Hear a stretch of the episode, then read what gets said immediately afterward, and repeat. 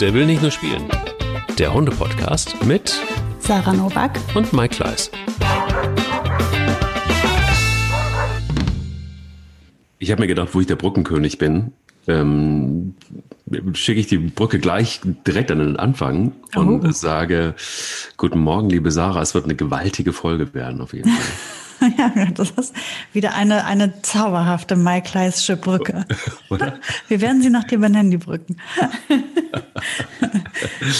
Es wird eine gewaltige Folge, weil mhm. wir über eigentlich ein ernstes Thema reden wollen, nämlich mhm. ähm, Gewalt gegen Hunde. Allerdings, ähm, ja, nur sekundär eigen, äh, haben wir zumindest verabredet übers Wochenende da geht es mir nicht darum, um die Leute, die sowieso nichts mehr verstehen, ähm, die ihre Hunde prügeln und treten und keine Ahnung, was wir sicher auch nochmal streifen werden, sondern es geht vielmehr so ein mhm. bisschen um die psychische Gewalt und den psychischen Druck, ähm, der so ausgeübt wird.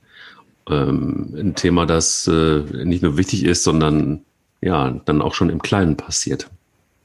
Oder? So ist es. Ja, ja, und schneller als man denkt und manchmal ohne dass man es merkt.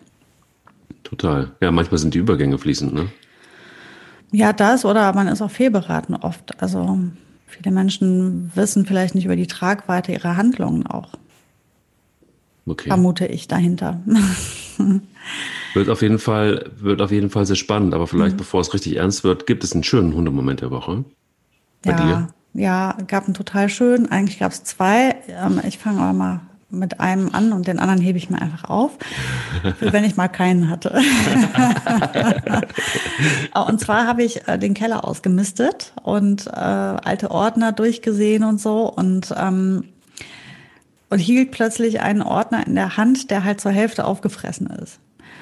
Und es hat mich so gerührt, mir schossen die Tränen in die Augen, weil ich mich erinnerte wieder an Boogies Welpenzeit.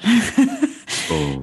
Damals ähm, hat die uns halt das ganze Haus zerfressen. Ne? Und also Mali, also mega beißfreudig, mega ähm, Zerstörungswahn und äh, die hat halt Möbel zerfressen, Bücher zerfressen, alles, was sie gefunden hat. Die hat mir meine Sonnenbrille zerfressen. Also wirklich, vor Boogie war gar nichts sicher. Man musste einfach immer alles hochlegen, ähm, was einem lieb und heilig war.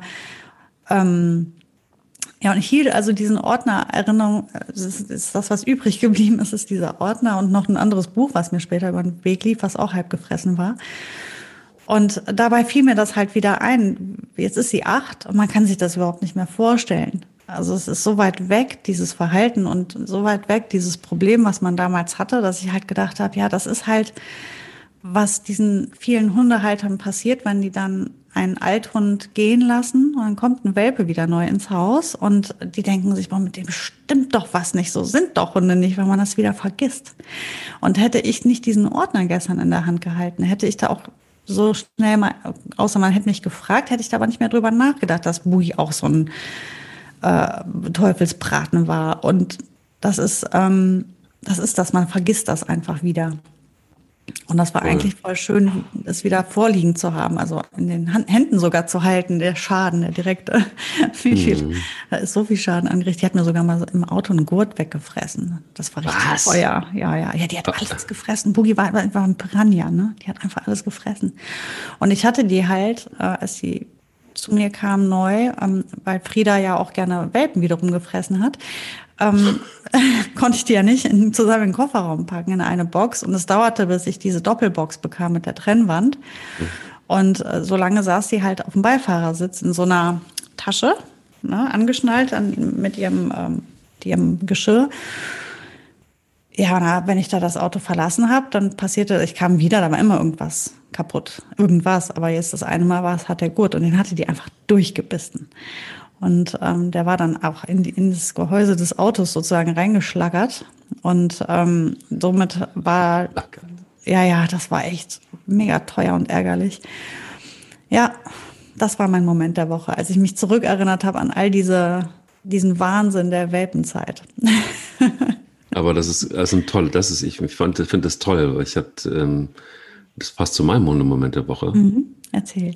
Ähm, ich hatte irgendwie in der letzten Zeit, das habe ich auch, glaube ich, hier schon erzählt, wenn ich mehr, wenn ich gelaufen bin, dann, dann, also mit den Hunden gelaufen bin, dann eher eigentlich mit Pelle und mit Bilbo. Mhm.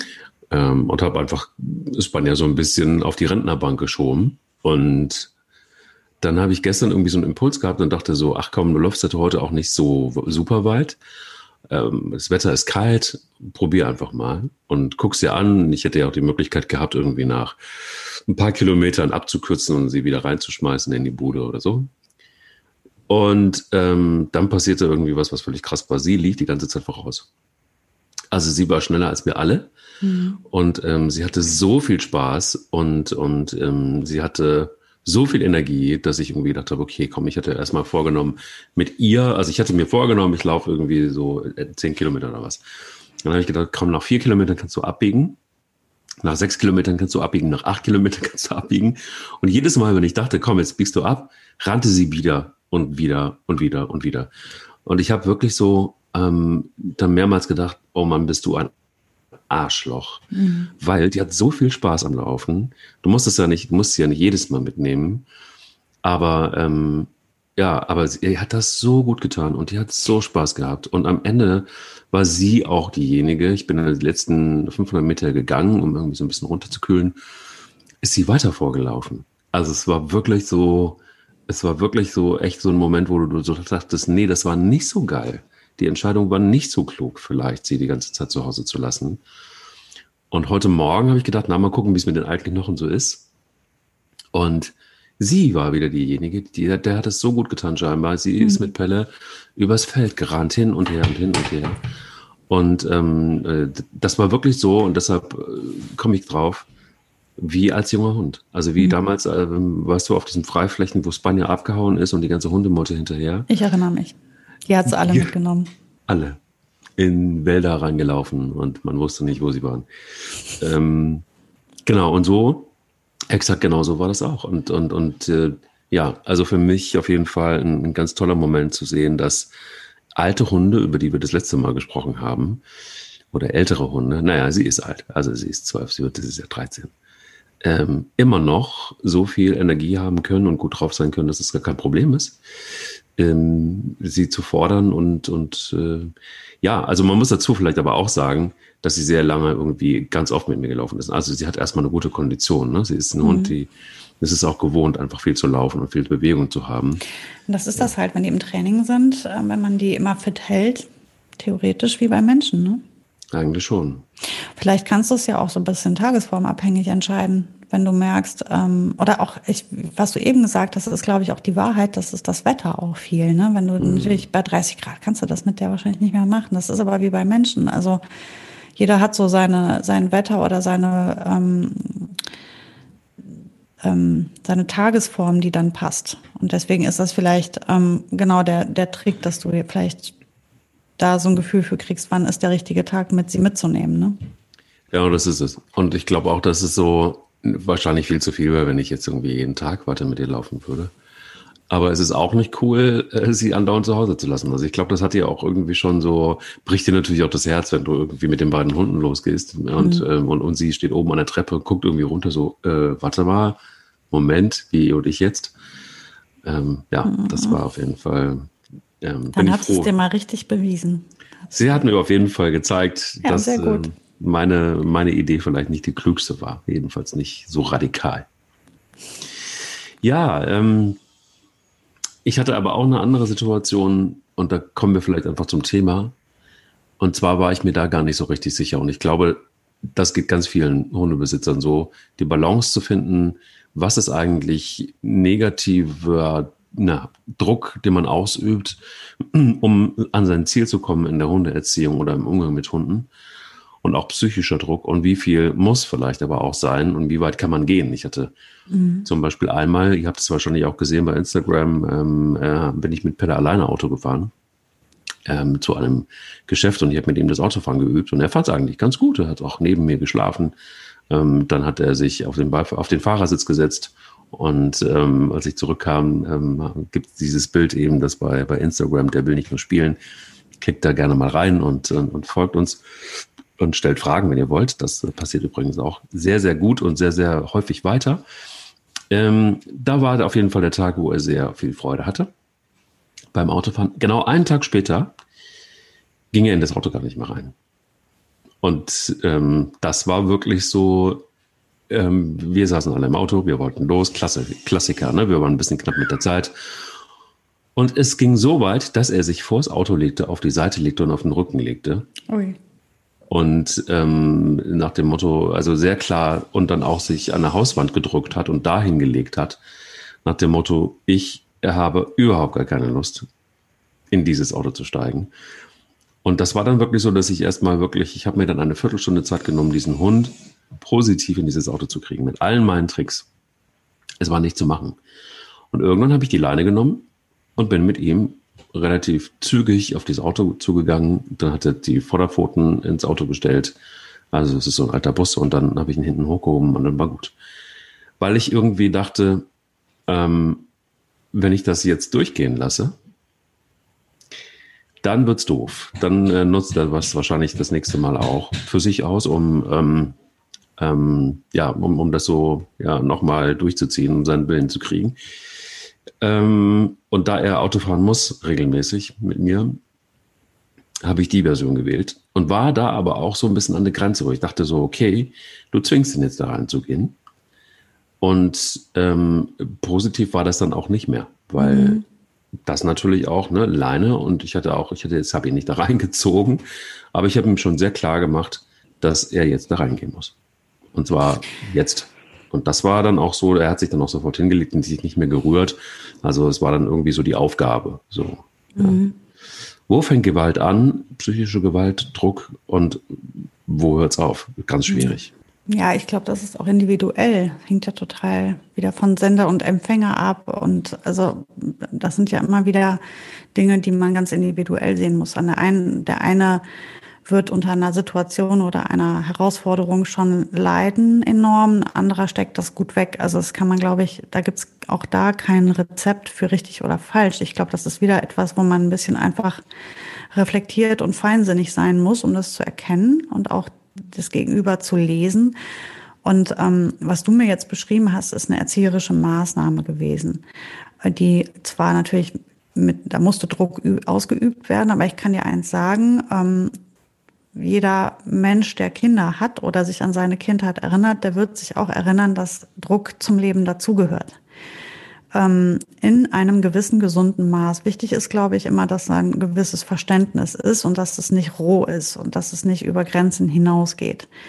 Ähm, ich bin mir sicher, dass ich mich darauf verlassen kann, dass dein Bauchgefühl bei dir, Mike, dir sehr wohl anzeigen wird, wann ist es zu viel und wann ist es zu wenig. Von daher brauchst du dir da die Sorge, glaube ich, gar nicht machen, dass das zu viel gewesen sein könnte. Aber für einen anderen Hund hätte es das eventuell sein können. Nur das muss man natürlich dann reflektieren in dem Moment. Ähm, wenn ich meinen Kindern sage, ähm, es ist ganz einfach, du ziehst die Mütze und den Schal heute an, weil es sind draußen minus zwei Grad, ich diskutiere das nicht und wenn du das nicht machst, dann äh, weiß ich nicht, dann äh, kannst, dann gehen wir heute Nachmittag nicht auf den Spielplatz, weil wir können nicht auf den Spielplatz gehen, wenn du das nicht trägst, ähm, dann hast du Pech gehabt. Dann ist das auch eine Art, wie man Druck ausübt. Ähm, es ist aber erstens im Sinne der Sache. Ich mache das ja nicht, um mich daran zu ähm, vergrößern, sondern ich mache das aus Sorgfalt in meiner Aufgabe.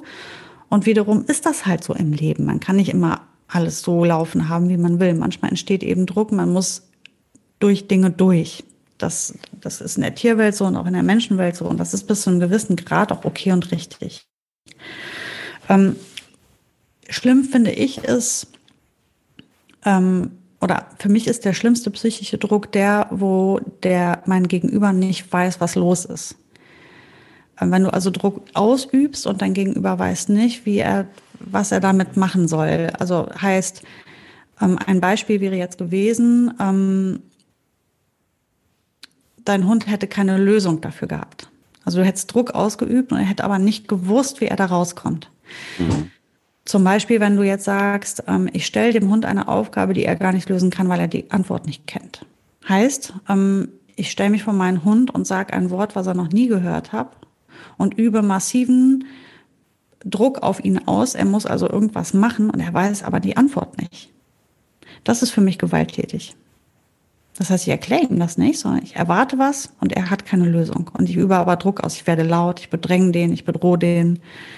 Ähm, vielleicht ähm, ziehe ich an der Leine oder werde also über einfach massiven Druck auf das Tier aus und das Tier hat keine Lösung. Und weiß nicht, also Pelle wusste ja nun, was er soll. Er soll ja ins Auto hüpfen. Das kennt er ja, das ist ja ein Prozess, den er kennt. Du hast ihm ja auch dahin geholfen, du hast ihm gezeigt, was, er, was du von ihm möchtest. Als er dann einmal im Auto war, wirst du ihm eine Hilfestellung gegeben haben, er möge sich bitte hinlegen und beruhigen. Du wirst ihm gesagt haben, was er tun soll. Ähm, einem Hund eine Aufgabe zu stellen, ohne sicher zu sein, dass die Lösung vorhanden ist, das ist für mich zum Beispiel Gewalt. Ähm, ich kann dir ein, mein, mein absolutes Lieblingsbeispiel für Gewalt an, an einem Hund ist ähm, alte Schule, ganz oft praktiziert, nach wie vor empfohlen manchmal, Hunde tagelang ignorieren. Das ist für mich richtiges, richtiger Psychoterror ist das. Das ist für mich das Schlimmste, das Aller, Allerschlimmste, was man einem Tier antun kann. Ähm, ich finde das, es ist so dermaßen gar nichts, ne? Keiner kann sich vorstellen, was das bedeutet, aber mach das doch mal. Leb doch mal in einem Haushalt mit anderen Menschen und die tun fünf Tage, als wenn du Luft bist.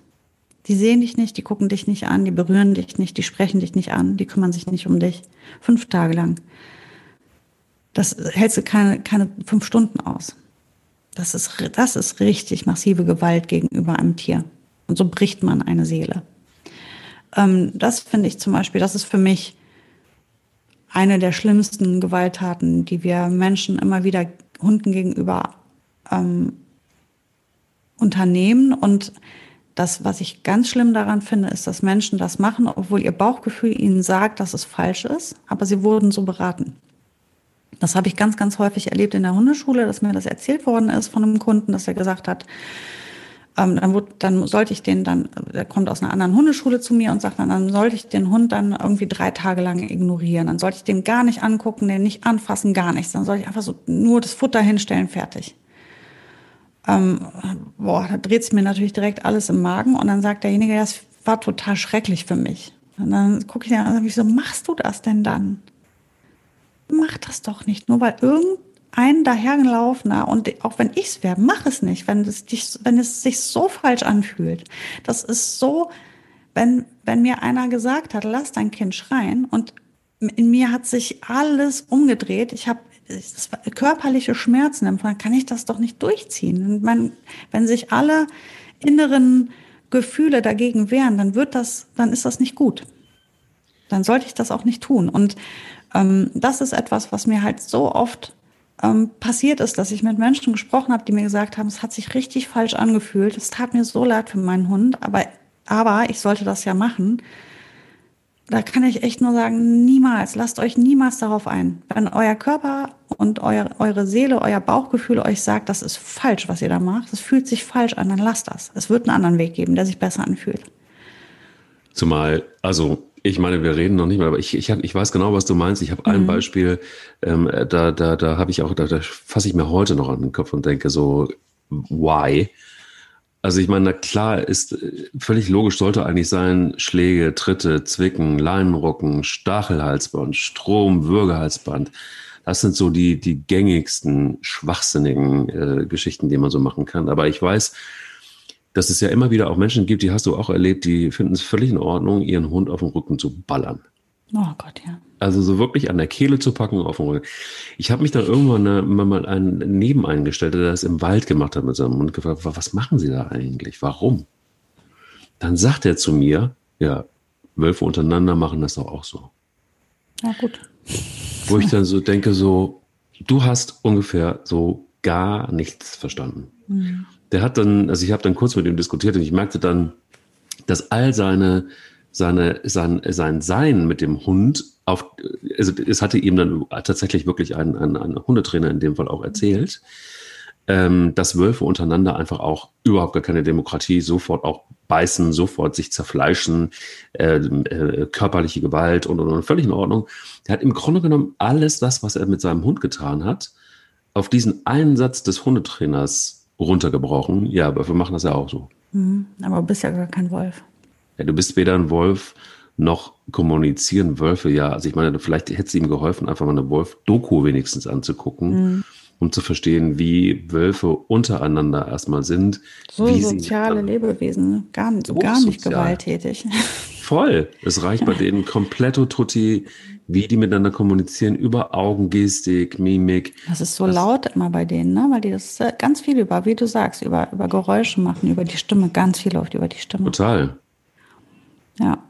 Das Aber das, das ist das, was mir, das ist das, was mir auch Angst macht, ehrlich gesagt, mhm. dass ähm, da einfach auch so, was das, was du sagst, so Oldschool-Denken auch, ja, so ohne Druck erreicht man nichts im Leben, so, den kennt man ja, ne? Oder Dominanz muss man sich erarbeiten, ist ja auch so ein Spruch, den, den, den es ganz oft gibt. Nicht irritiert sein übrigens, wenn es hier ab und zu mal klopft ähm, es wird ein neuer Teppich angebracht. Ach so.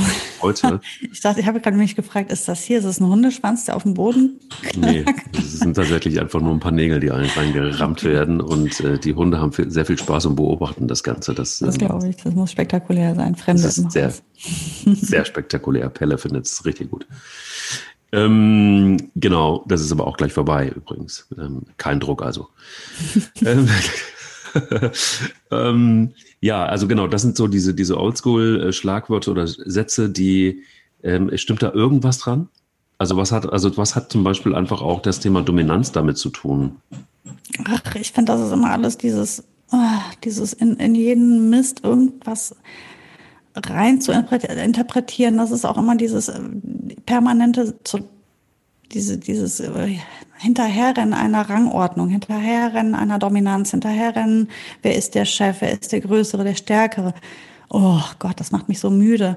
Darum geht's doch gar nicht. Es geht ja nicht darum. Es geht doch darum, dass wir ein harmonisches Miteinander haben. So. Und wie das sich gestaltet. Ähm, es gibt Hunde, die brauchen sehr viel mehr Führung. Die brauchen das, dass du dich dominanter verhältst. Die brauchen, dass du Regeln aufstellst. Es gibt Hunde, die brauchen das überhaupt gar nicht.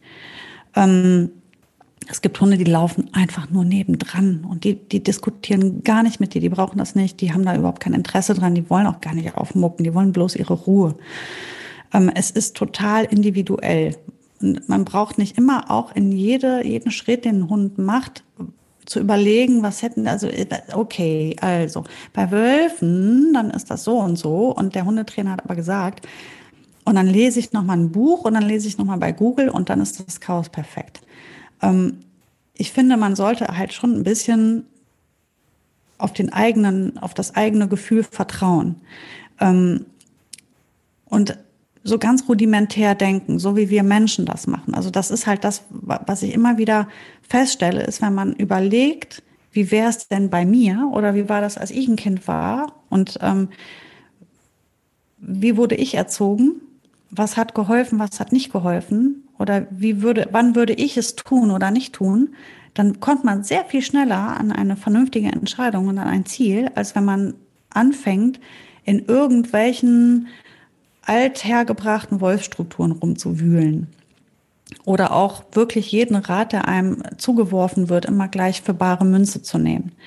Es gibt auch nicht die eine Wahrheit, weil die passt nicht zu jedem Individuum. Das kann man nicht sagen. Es gibt natürlich so ein paar Grundregeln und zum Beispiel verhaltensbiologisch ähm, recherchiertes, ähm, wie lernt einer oder was ist, also das kann man natürlich nicht von der Hand weisen, darum geht's ja gar nicht. Es geht ja nur darum zu gucken, was passt individuell in euer eines Team. Und ähm, dann zu sagen, ich schmeiß jetzt meinen Hund beispielsweise jetzt auf den Rücken und äh, halte ihn da fünf Minuten am Boden und halte ihn an der Kehle und knurre ihn am besten noch an, weil das machen Wölfe auch so. Ähm, da kann mir ja keiner sagen, dass sich das im Bauch auch so richtig anfühlt. Das fühlt sich doch komisch an, wenn man sowas macht. Das, da hat man doch nicht das Gefühl, dass das so richtig sein kann. Ähm, es fängt ja schon damit an, dass ich mich verhalte wie ein Wolf, aber ich bin ja gar kein Wolf, ich bin doch ein Mensch. Und ich verhalte mich ja den ganzen Tag wie ein Mensch. Und dann plötzlich, wenn es nicht gut läuft mit meinem Hund, werde ich plötzlich zu einem Wolf oder wie. Also ich kann doch meinem Hund nicht verkaufen, ich wäre ein Wolf. Ich bin ja ein Mensch und ich reagiere auch wie ein Mensch. Und das ist das, was meine Hunde auch wunderbar oder unsere Hunde wunderbar ähm, mit umgehen können, ist, wenn wir uns verhalten wie Menschen. Wir brauchen nicht so tun, als wären wir Hunde. Wir brauchen auch nicht. Ich habe da was, was du, was ich schon alles gehört habe. Ich habe schon Leute in der Hundeschule gehabt, die haben ihre Hunde ins Ohr gebissen. Als Korrektur. Ins Ohr gebissen. Ins Ohr gebissen oder vorne in die Schnauze gebissen. Einen Schnauzgriff gemacht, wie die Hundemutter das macht. Ah, das ist ja auch, Welpen, ja. Wenn die Welpen beißen, ne, oder zu, zu wild werden, dann macht ja die Hundemutter gerne mal einen Schnauzgriff. das ist ja die eine Sache. Alles gut, alles fein, kann man ja machen. Aber die Menschen haben das halt so gemacht wie die Hundemutter. Die haben sich also auf alle vier runter und haben den Hund zurückgebissen. Du bist doch kein Hund. Du bist doch ein Mensch. Wenn du meinst, du müsstest deinen Hund korrigieren, dann tu es bitte, wie ein Mensch es tut. Dann tipp den an oder, oder von mir aus zwick ihn in die Lefze. Wobei auch da muss man gucken, ob das jetzt der Weg ist. Aber sei das mal dahingestellt. Aber wenn du deinen Hund korrigierst, dann tust du es doch nicht wie ein Hund, sondern wie ein Mensch. Und dann muss man sich halt immer überlegen, ist es denn, was ist, da wären wir jetzt bei der körperlichen Gewalt. Auch da hängt das wieder vom Empfänger ab und vom Sender was, wann ist es gewalttätig und wann ist es eine Korrektur? Du hast zum Beispiel eben gesagt, Leinen rucken und ähm, weiß ich nicht, treten und sonstiges. Gut, klar, treten ist, brauchen wir gar nicht drüber reden. Aber eine Leinenkorrektur kann durchaus ein Mittel sein, mit dem man arbeitet. Das hängt aber davon ab, wer am anderen Ende der Leine ist und was für eine Korrektur gemacht wird. Wenn man zum Beispiel das, den, das Signal an der Leine, also dieses Leinenrucken nimmt, das kann eine gewalttätige Handlung sein. Es kann aber auch ein Signal setzen sein, ein Hilfsmittel, ein erzieherisches Hilfsmittel sein. Hängt ja davon ab, wer ist Sender, wer ist Empfänger, wie mache ich das? Und dann natürlich habe ich keine, keine Zwangshalsbänder an, wie ein Stachelhalsband, eine Schlinge, ein Stromhalsband oder sonstiges. Ich spreche von einem stinknormalen Halsband und ich spreche davon, das Signal über die Leine an das Halsband zu setzen. Das ist theoretisch eine körperliche Einwirkung. Die kann je nachdem, welcher Hund am anderen Ende der Leine ist, kann das Gewalt sein und es kann auch nur ein Signal sein. Es hängt halt davon ab. Deswegen kann man das nicht pauschalisieren. Man kann nicht sagen, äh, wenn du dies oder jenes machst, dann ist das gewalttätig. Das kann man so gar nicht sagen. Es hängt ja davon ab, wer das als Gewalt wahrnimmt. Und das ist das, was, wo ich halt immer sage, da muss man ja ein gesunden, gesundes Bauchgefühl für haben. Wie weit kann ich gehen bei meinem Hund? Weil es hängt ja total von meinem Hund ab. Wenn ich da so einen riesen Koloss habe, so einen Trümmerhaufen, der halt mit voll Karacho auch ins Halsband knallt, der, der bolzt, der halt mega körperlich ist. Wenn ich dem ein Leinsignal setze, wird er es wahrscheinlich noch nicht mal spüren. Dann kann ich mir schenken. Habe ich aber einen super, ich denke jetzt an so einen super sensiblen, ähm, ganz sanftmütigen Podenko beispielsweise. Oder ein Whippet. Und ich setze da das gleiche Signal wie bei diesem großen Hund, von dem ich eben sprach. Wird er mir womöglich zusammenbrechen. Das wird für den völlig krass sein. Also heißt, was ich damit sagen möchte, ist, ähm, da muss schon jeder irgendwie so ein bisschen das eigene Gefühl einschalten. Es gibt, man kann nicht nach Rezept arbeiten. Das kann man an keiner Stelle. Auch bei diesem ähm, Thema kann man das nicht pauschalisieren. Man kann nicht gucken nach rechts und links und sagen, oh, der hat jetzt aber laut mit seinem Hund gesprochen. Boah, voll der, voll gewalttätiger Typ. Ähm, weißt du nicht. Weiß ja nicht, wer, wer da der Hund ist. Du weißt nicht, warum er so mit dem Hund redet. Mal immer schön die Kirche im Dorf. Lass mal angucken, wie reagiert der Hund ist das vielleicht voll okay? Ist das vielleicht die Art, die die haben miteinander? Ähm, es gibt Hunde, da hebst du die Stimme. Mike, wem sage ich das? Ne, du kennst das mit Pelle. Da wird man mal ein mhm. bisschen lauter und der pinkelt sich ein vor Stress. Mhm. Ja, du kannst so, ja gut, da ist es so, dass es Hunde gibt, die so, so ähm, unsicher sind, dass da, da brauchst du eigentlich nur mit einer normalen Stimme, da brauchst du eigentlich nur hingehen. Mhm.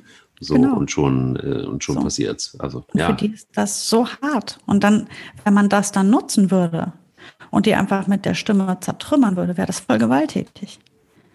Das heißt, das Instrument oder die Handlung als solche muss gar nicht gewalttätig sein, damit der Empfänger das als Gewalt wahrnimmt. Das kann auch schon gewalttätig sich anfühlen, obwohl es gar nicht so gemeint war. Das heißt, du musst es schon reflektieren, du musst schon immer gucken, wie reagiert dein Hund.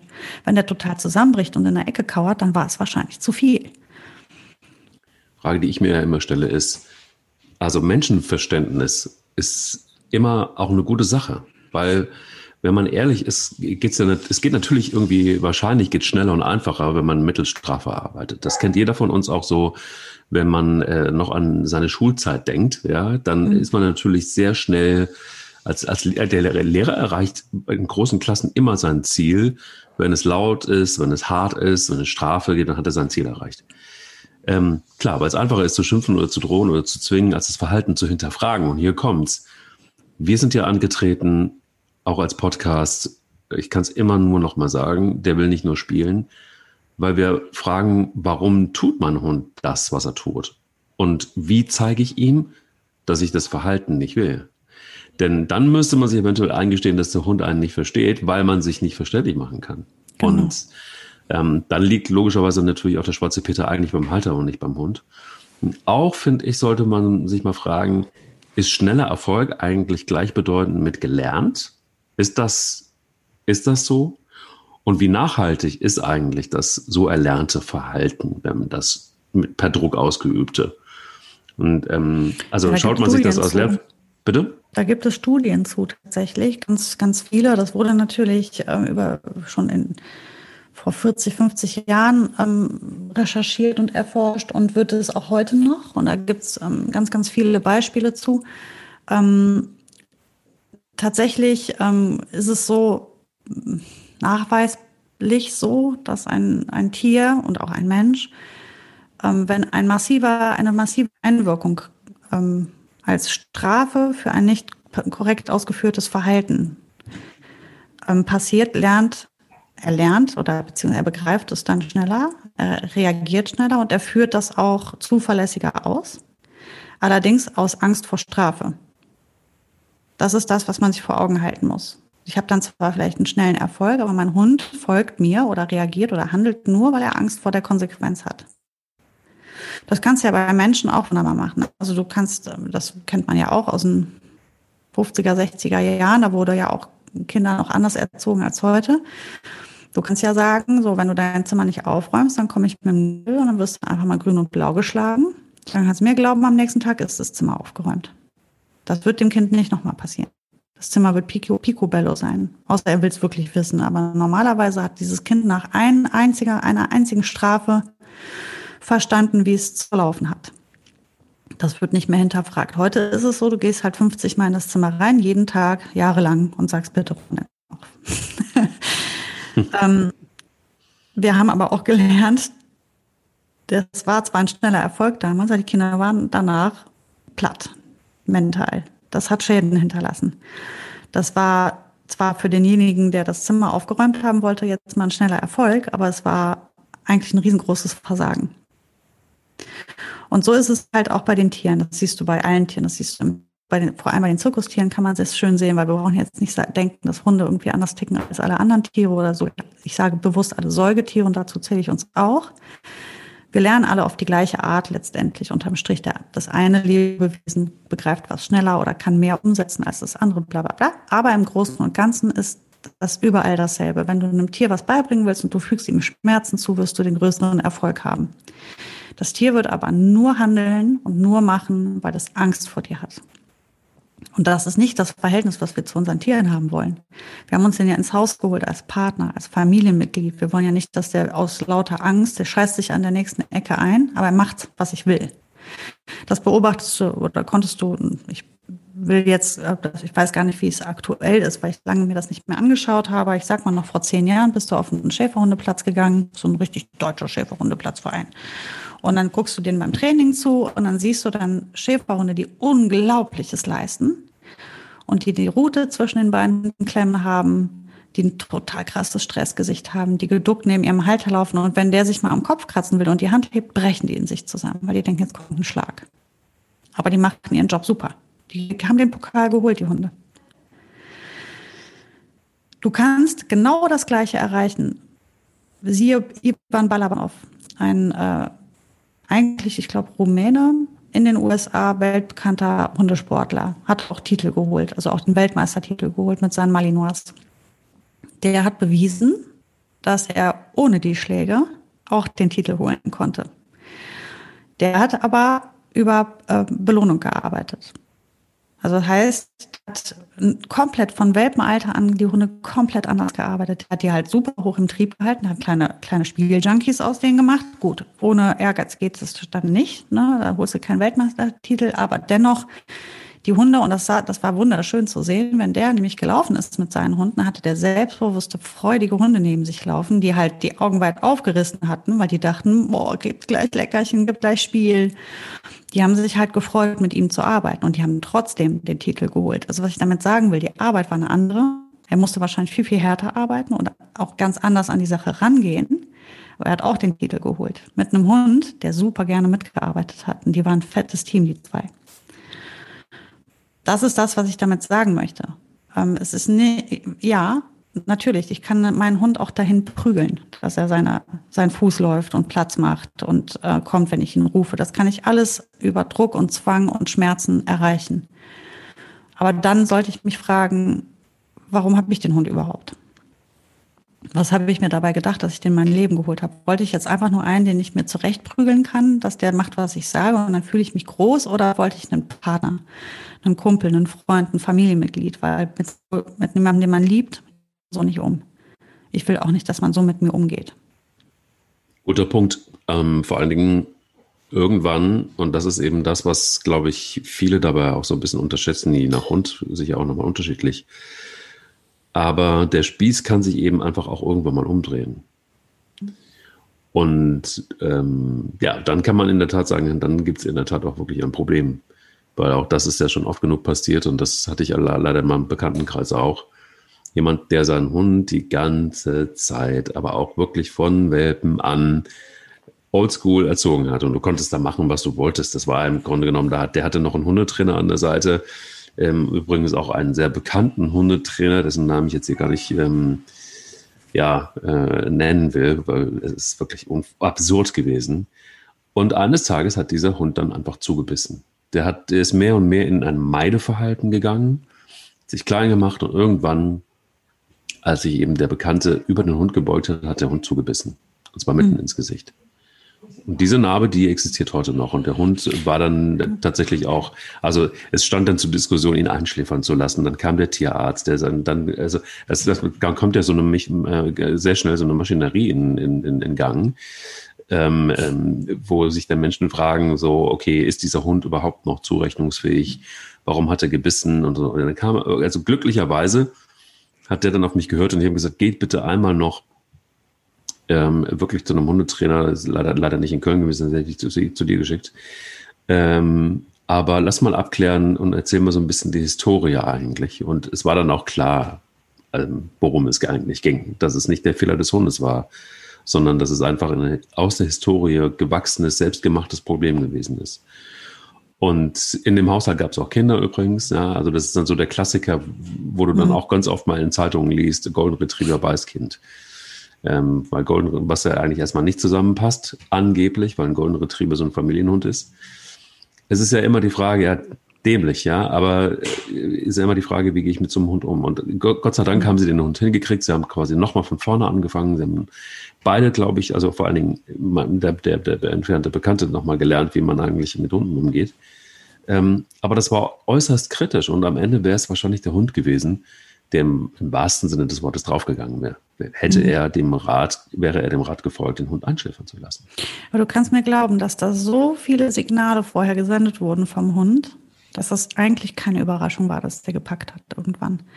Das hat der Mensch nur nicht lesen wollen oder ihm ist nicht beigebracht worden, es zu lesen oder ihm wurde sogar beigebracht, wegzugucken bei den Signalen, die vorher gesendet wurden. Und ich habe diese Fälle auch schon oft gehabt, dass Leute so massiv die Hunde unter Druck gesetzt haben, dass die nur noch gewartet haben auf den richtigen Moment. Wo ein Hundehalter dann stolpert auf der Wiese und der Hund stürzt sich plötzlich auf den. Und, und macht dann einfach mal, sagt einfach so, jetzt reicht's mir. Jetzt bist du mal dran hier.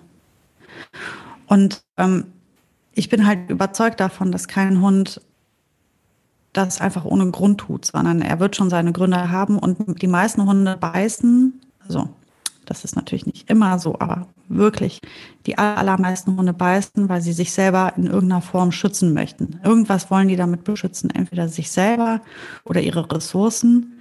Also sie haben auf jeden Fall, fühlen sie sich nicht sicher, weil wer sich sicher fühlt, der braucht sich ja auch nicht wehren, der braucht sich nicht ähm, vor irgendwas schützen.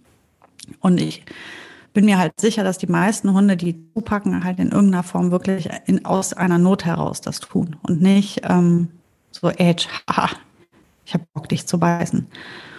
Das, da muss man sich halt immer fragen, ähm, also man, man, muss ja auch unterscheiden, gerade diese Situation, wie du sie geschildert hast, der Hund hat nie gebissen, das war ja nicht aus dem heraus oder eine Frechheit von dem Hund, sondern er hat, der Mann hat sich über ihn gebeugt und der Hund hat das offensichtlich als bedrohlich empfunden, sonst hätte er das nicht, hätte er da nicht gebissen.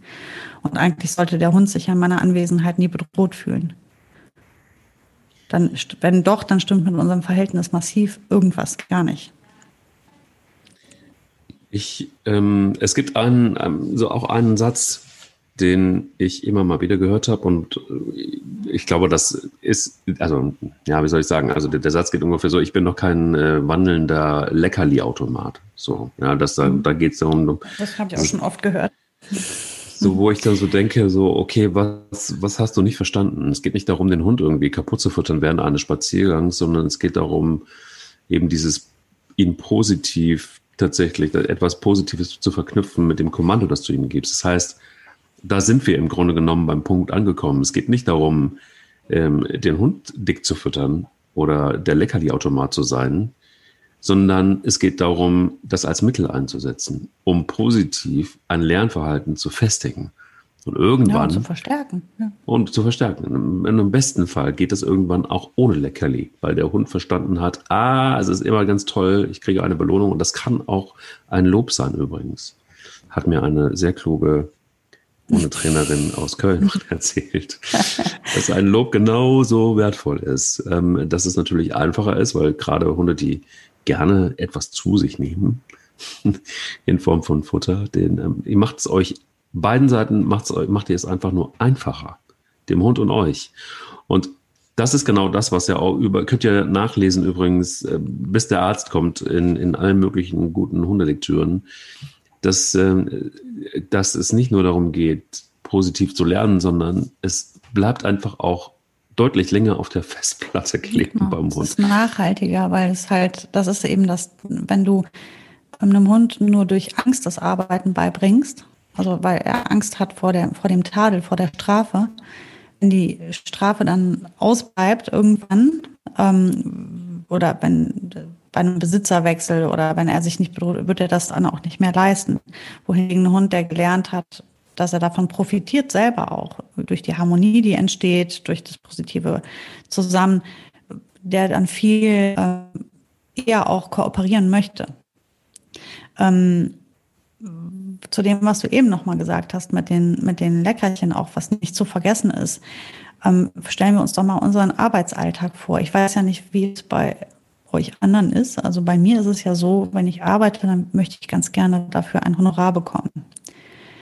Ähm, es gibt ja viele Arten von Honorar. Man kann mich bezahlen mit Urlauben, man kann mich bezahlen mit leckerem Kuchen, gern auch mit Geld. Man kann mich bezahlen mit Lob. Es gibt viele, viele Arten, wie man mich bezahlen kann, aber auf jeden Fall will ich nicht leer ausgehen. Weil ich gehe ja nicht hin und schufte und verwende mein, meine Energie und meine Zeit, um um dann leer auszugehen. Ähm, es gäbe natürlich noch die Möglichkeit, dass ich mich an eine Regel halte und, und handle, weil eine Strafe im Raum steht. Das passiert zum Beispiel, also erzieht mich oftmals der Staat. Der geht also hin und sagt, wenn du über Rot fährst oder wenn du zu schnell fährst, dann bestrafen wir dich. Aber wenn du über Grün fährst, gibt es jetzt nicht noch einen extra Bonus. Na, aber wenn du über Rot fährst, gibt es eine Strafe. Also es sind halt die verschiedenen Modelle, die es gibt. Allerdings ist die Strafe so dass ich selbst noch entscheiden kann. Ah, fahre ich jetzt über Rot oder lasse ich es? Jetzt ist noch mein Verstand im Spiel und ich weiß, über Rot fahren ist halt auch einfach scheiße, ne? weil ich kann einen Unfall verursachen und so weiter. Aber es, grundsätzlich steht es mir ja frei, ob ich jetzt über Rot fahre oder nicht. Ich gehe halt das Risiko, dass ich dann 50 Euro lassen muss und vielleicht einen Punkt kriege. Aber das ist eine Strafe, die dann doch wieder so sensibel ist, dass man das nicht so oft machen kann. Und ähm, schönes Beispiel, wenn du echt was geleistet hast und die Mühe gegeben hast in deinem Job oder wie, wo auch immer du, du gearbeitet hast. Und dann kommt dein Vorgesetzter oder dein Kollege und guckt sich deine Arbeit an und sagt, boah, super, mega, du bist mein Held heute. Das hast du ja so geil gemacht. Ich bin so begeistert. Mega toll gemacht. Wirklich geil. Dann weiß ich nicht, ob Geld das hätte aufwiegen können. Ähm, das hat richtig gut getan dann. Das Lob, das war so ehrlich und von innen und aus dem Herzen, das, war absolut ausreichend. Ja, würde ich am liebsten direkt haben. Natürlich auch brauche ich Geld zum Leben und so weiter, aber ein Lob kann eine enorme Wirkung haben, auch auf einen Hund, wenn es nicht dahergesagt ist, sondern wenn es von tief drin kommt und ehrlich ist, weil die spüren den Unterschied sehr wohl. Und das ist, worauf ich hinaus will. Ähm, zu sagen, ich bin keine Futtermaschine, ist eigentlich einfach Schwachsinn. Nein, du bist keine Futtermaschine, aber du bist ein ganz normales Lebewesen, was für Arbeit bezahlt werden möchte. Und auch dein Hund möchte für Arbeit bezahlt werden. Also entweder lobst du ihn, reichelst ihn oder du bezahlst ihn mit einer Wurst oder mit einem Spiel. Das ist ja auch noch eine Option. Aber irgendwie musst du ihn bezahlen. Nicht jedes einzelne Mal, weil mein Chef geht ja auch nicht jeden Tag hin und lobt mich, weil ich morgens pünktlich um neun Uhr komme. Das ist inzwischen mal ganz klar. Und ähm, der lobt mich auch nicht jedes Mal, wenn ich ähm, die Kaffeemaschine sauber mache, weil auch das ist klar. Aber wenn ich eine besondere Leistung erbringe, dann werde ich gelobt. Und das gilt auch in der Hundeerziehung. Wenn, wenn etwas einmal steht und erlernt und fertig ist, dann brauche ich das natürlich nicht mehr jedes Mal honorieren. Aber an irgendeinem Punkt muss ich dann sagen, boah, Wahnsinn. Zum Beispiel kriegt die, die Boogie jetzt mit ihren äh, acht Jahren immer noch für jedes einzelne Mal, wenn ich die rufe und die kommt, dann ist das jedes Mal für mich etwas, was ich finde super toll ist. Jedes Mal, wenn sie den Kanickel, das Kanickel stehen lässt für mich, bin ich richtig stolz auf die und das zeige ich dir auch. Und das ist halt, ähm, das ist das, so, so sollten wir denken. Wir sollten halt einfach mal ein bisschen nachdenken, wie wäre es denn, wenn wir das wären? Wenn wir eine besondere Leistung bringen, dann wollen wir doch auch honoriert und bezahlt werden.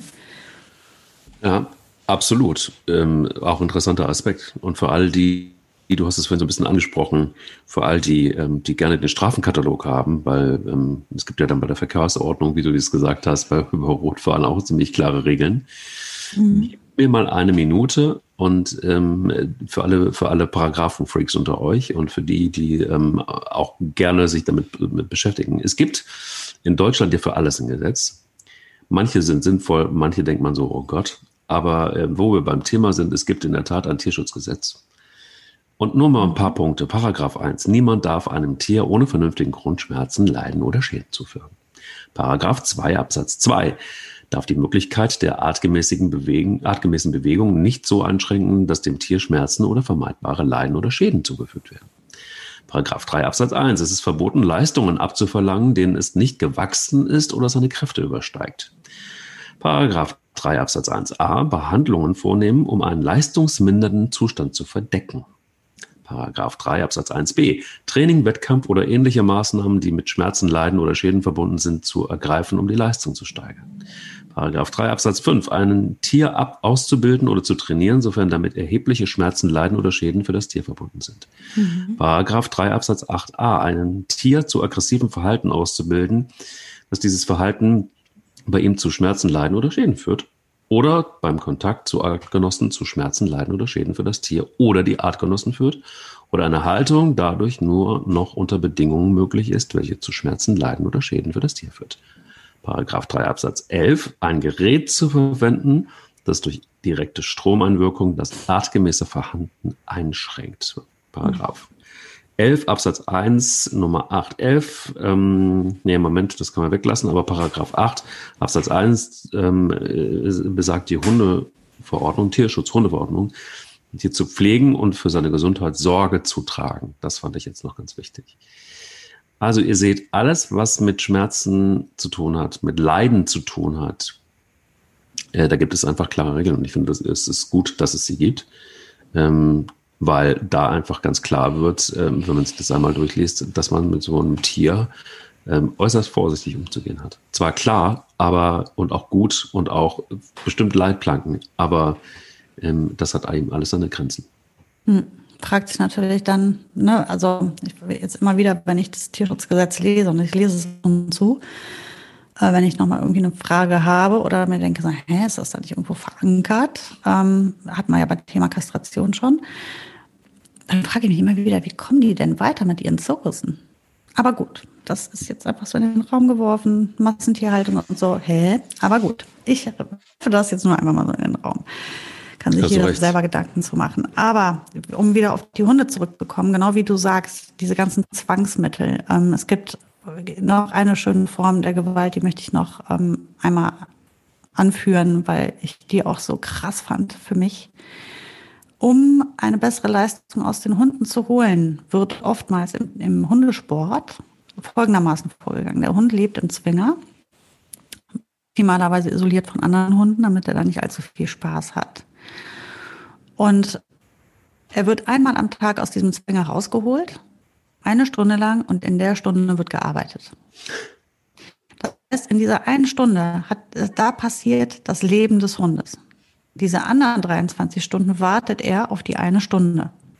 Das heißt, dieser Hund wird sich eine solche Mühe geben, gut zu arbeiten und zu leisten, weil wenn der Hundesportler sieht, der Hund arbeitet nicht gut, dann wird der Hund auch nach fünf Minuten wieder den Zwinger zurückgebracht.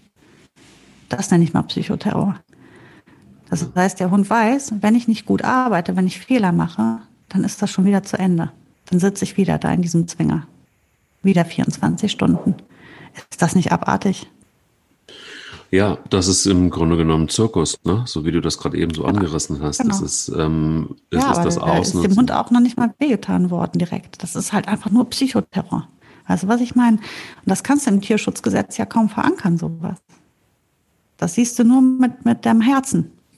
Ja, wir sind halt einfach, glaube ich, einfach auch in, in Deutschland noch nicht so weit, dass wir leider auf solche Nuancen, wichtige Nuancen Rücksicht nehmen oder dass wir darauf achten oder gelernt haben. Das ist ja ein gesellschaftliches Problem, damit umzugehen. Guck mal, in Dänemark zum Beispiel gibt es ein Schulfach, das nennt sich Empathie.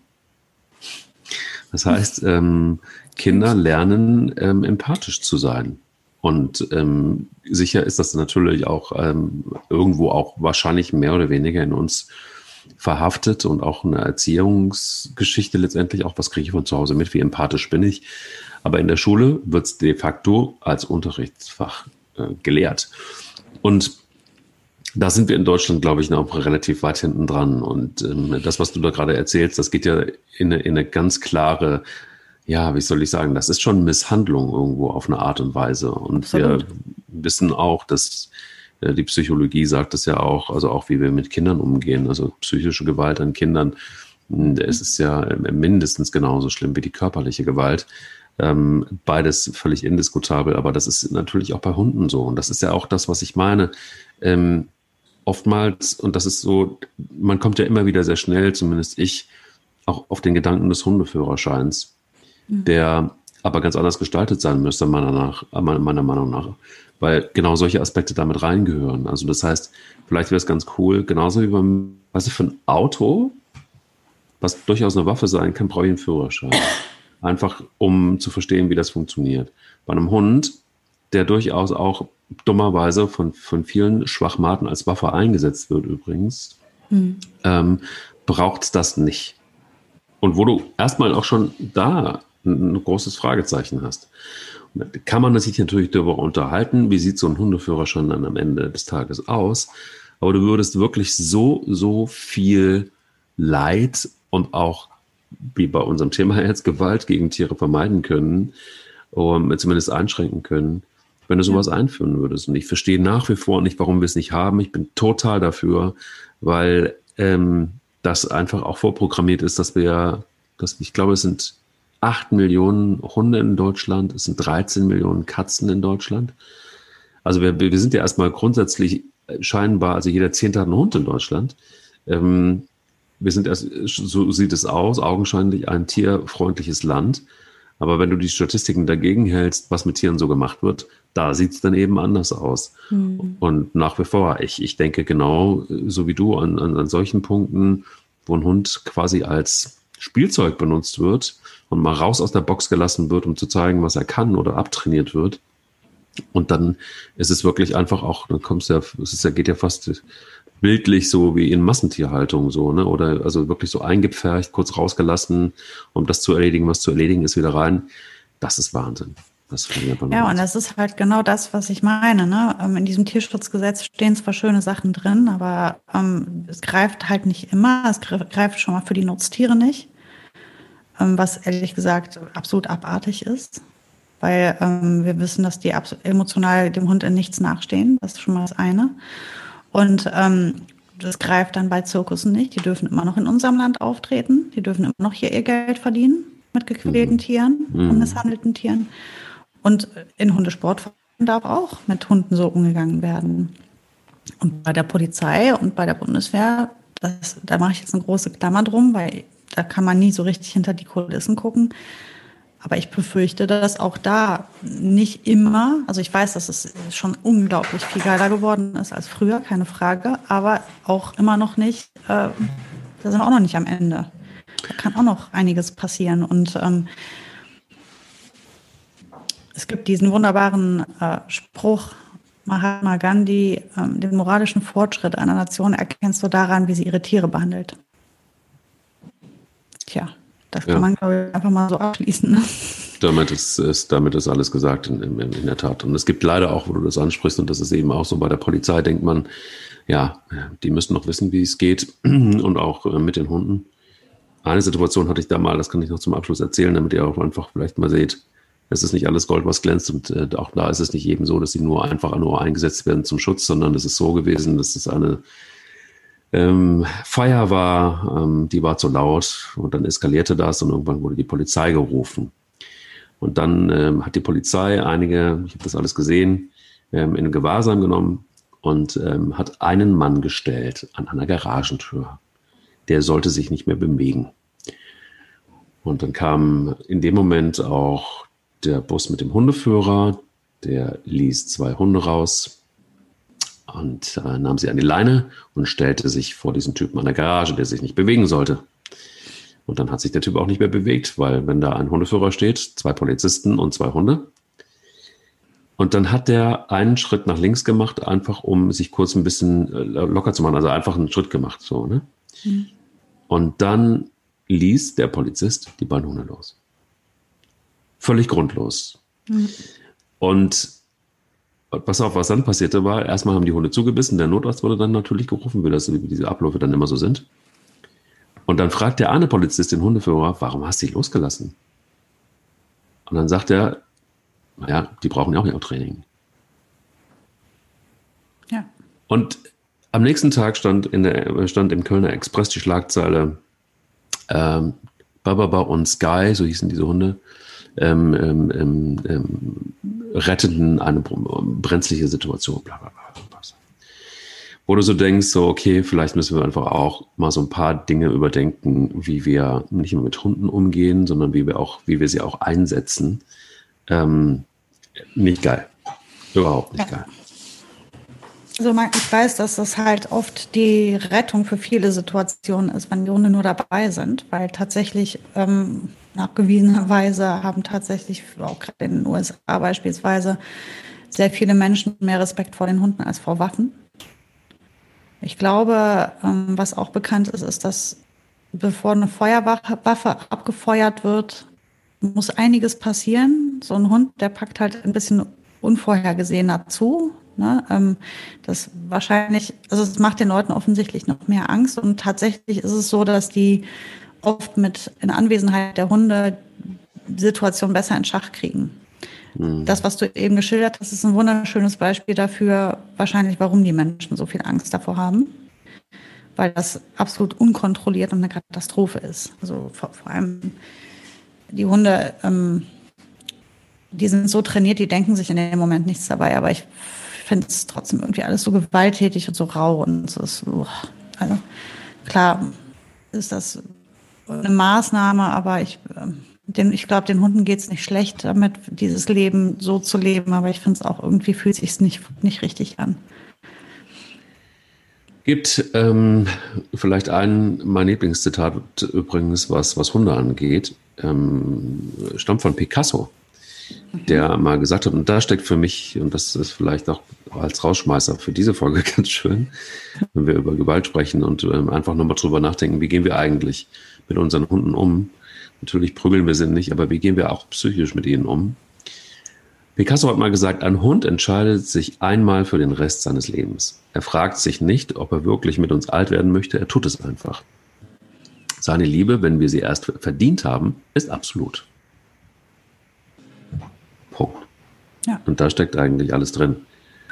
Und äh, bevor ihr da tatsächlich ähm, nochmal ja, ähm, äh, vielleicht auch Aktionen oder Erziehungsmaßnahmen oder keine Ahnung was startet, äh, lest euch immer mal wieder Picasso durch. Tut, glaube ich, ganz gut, sich ganz kurz einfach nochmal so runterzudimmen und innezuhalten und äh, zu überdenken, was habe ich da eigentlich so vor mir und ähm, auch wie sieht denn mein Alltag mit, mit so einem Lebewesen aus, ist immer eine ganz gute Sache.